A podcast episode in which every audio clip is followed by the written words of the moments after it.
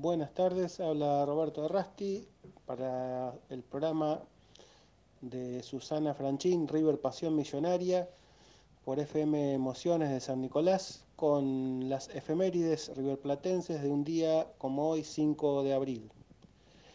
Bueno, eh, como hacemos habitualmente, vamos a recordar algunos partidos disputados en esta fecha, 5 de abril, y también vamos a hacer mención a algo que mañana se van a cumplir 35 años.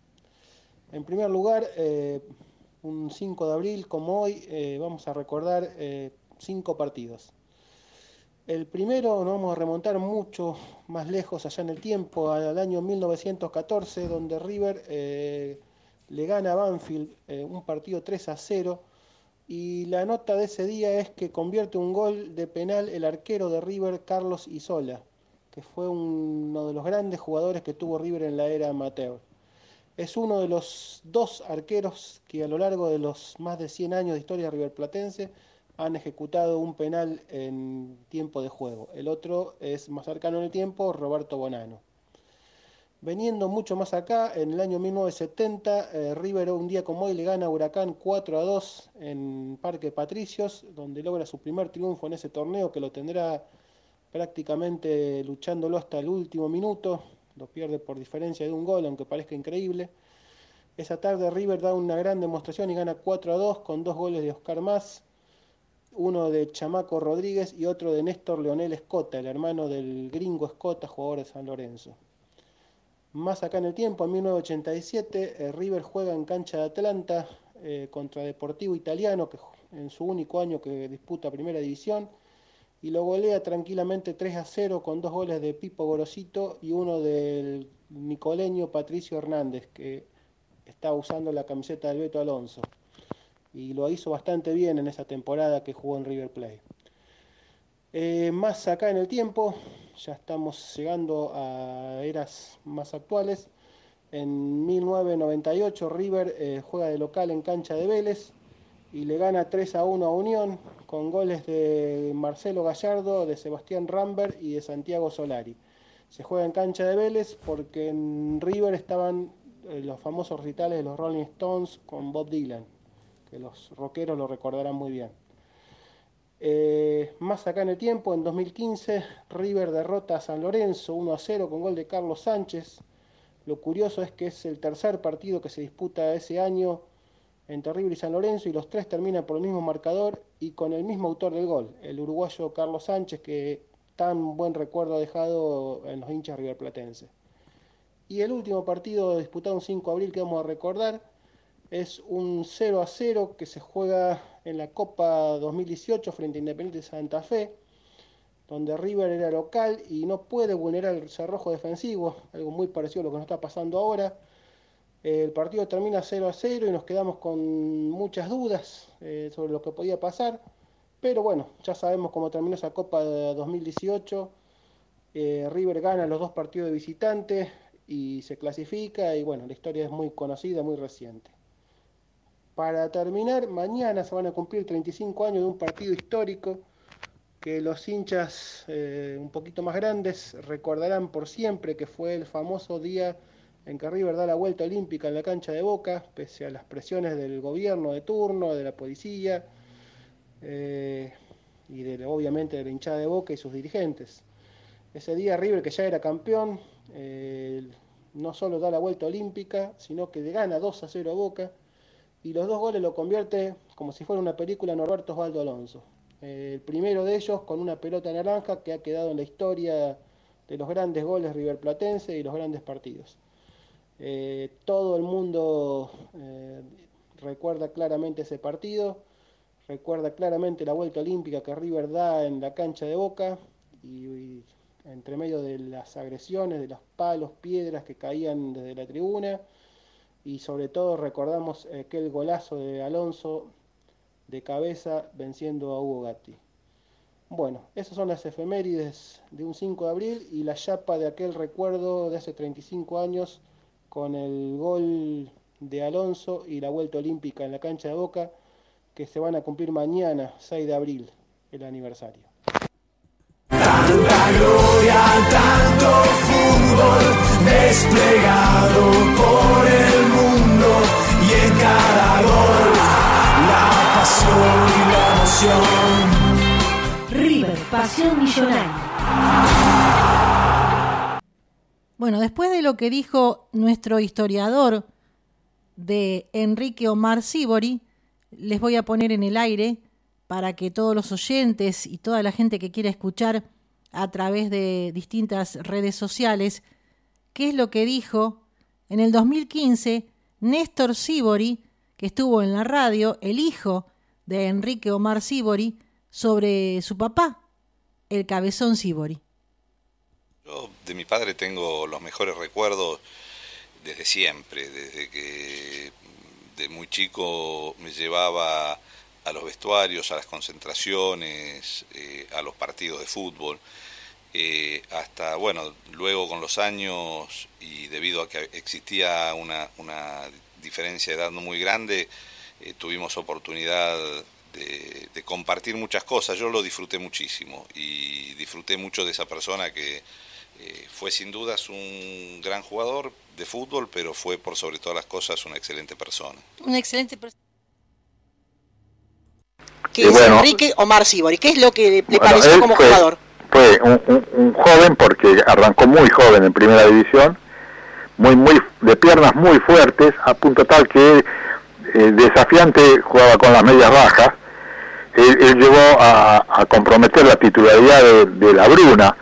Estoy hablando de lo que significaba la Bruna en, en River y en esa época, ¿no? Uh -huh. Y sin embargo, él ahí, ahí comprometió la titularidad de la Bruna y fue fue titular de selección argentina de ese campeonato que decía recién yo, se había jugado en Lima en el 57, bueno, todo el mundo ya conoce su, su victoria, su triunfo en el fútbol italiano y, y lamentablemente para los argentinos, no para los de River especialmente, porque hay una tribuna que se la deben a Sibori, sí. a la transferencia de Sibori, cuando se cerró la herradura. Exacto. Pero más allá de esto, digo, lamentablemente para los aficionados argentinos que no tuvieron tantas oportunidades como para verlo en acción.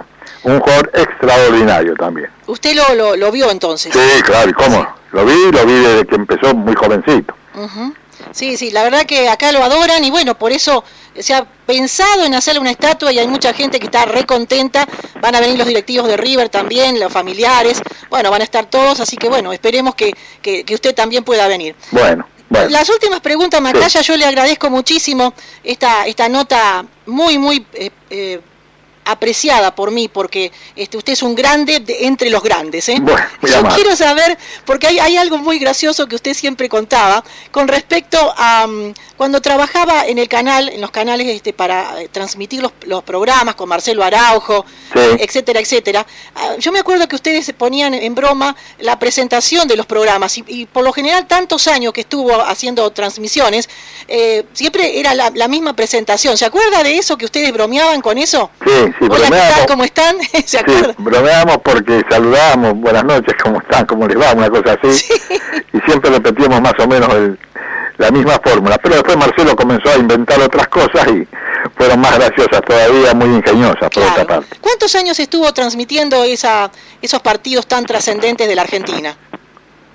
Yo no sé, yo arranqué en televisión en el 66 Ajá. y hasta hoy no paré.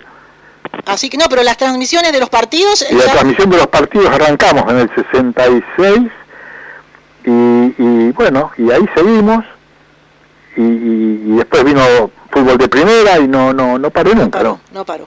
Ahora, en este momento, en el presente, ¿qué es lo que está haciendo en televisión, en radio? Yo soy, yo, yo soy eh, yo tengo mi relación laboral con la productora Torneos y Competencias, Torneos se llama ahora.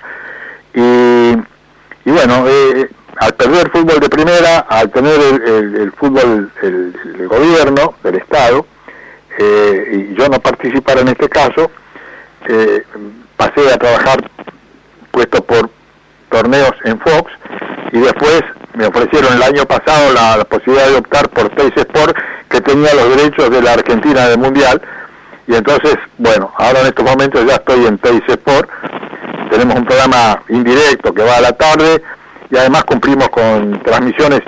Si hay de la selección, habrá, porque esto se maneja mucho por una cuestión de derechos y esperaremos ver qué hacemos en la Copa América. Claro, y en radio no está toda, o, o, sí. No, en radio no estoy haciendo nada. No está haciendo nada en este momento. Bueno, las últimas preguntas.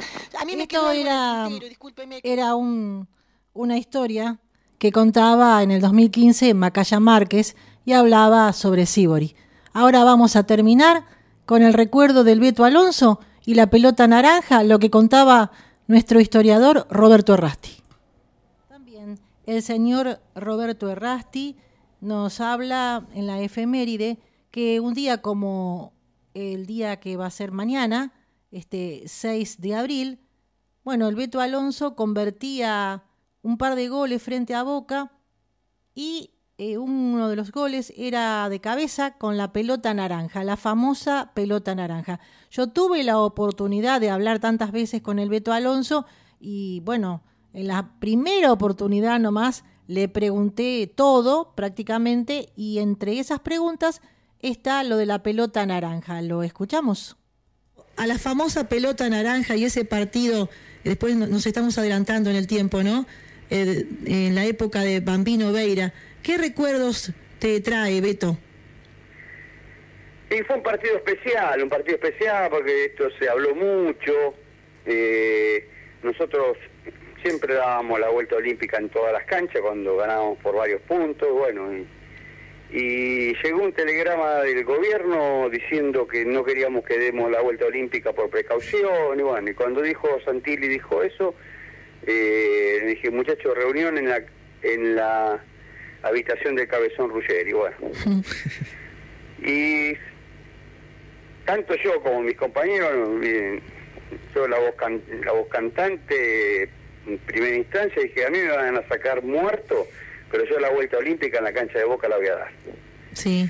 Eh, no, había, y los mis compañeros que fue, eh, eran, la verdad, realmente de unos de unos testículos del, realmente impresionantes.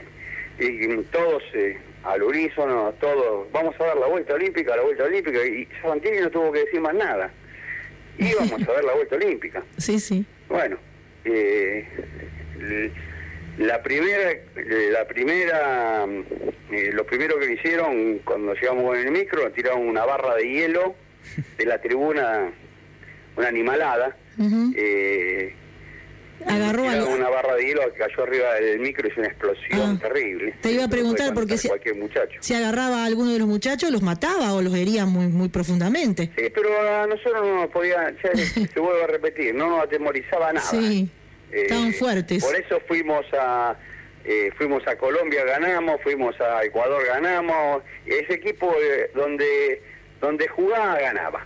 Sí que era increíble. fue el equipo invencible. El mejor equipo para mí de todos los tiempos de River, ¿no? Sí, sí. Bueno, eh, sí. bueno, eh, te quería, sí. Se jugó justo el día, eh, se jugó con pelota naranja porque el Loco Gatti fue a buscar a Adidas el día martes o miércoles, fue él y se lo pidió a Héctor Querido, que porque decía por los papelitos, eh, porque él había jugado también con una pelota naranja en la selección contra Rusia en, el, hielo.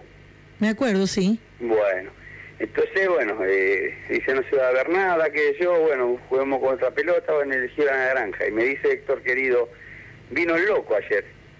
Y vino vino con el tema cambiar la pelota, van a jugar con pelota naranja. Y digo, bueno, igual no la va a ver, le digo. Eh, y, no la o chanza, ¿no? Eh, bueno, y se dio la tarde soñada, se dio la tarde soñada, donde, bueno, eh, mm, convierto los dos goles, uno con la pelota naranja, otro con la negra y blanca, dimos la vuelta olímpica, bueno, esa fue una de las tardes que la tengo grabada en, en mi memoria y bueno, no se va a borrar nunca jamás y en la memoria de todos los hinchas de River que se lo fui, eh, besaba la camiseta y se lo fui a ofrecer a, sí, a los hinchas de River porque, bueno, eh, sabía lo que estaban sintiendo ellos eh, con esos dos goles. Pasan, pasan. Esa postal quedó siempre en el recuerdo y cuando la pasan por tele, bueno, siempre vemos al Beto Alonso convirtiendo los goles y después festejando con la camiseta para adelante y besando la camiseta. Realmente un recuerdo hermoso para un River Platense.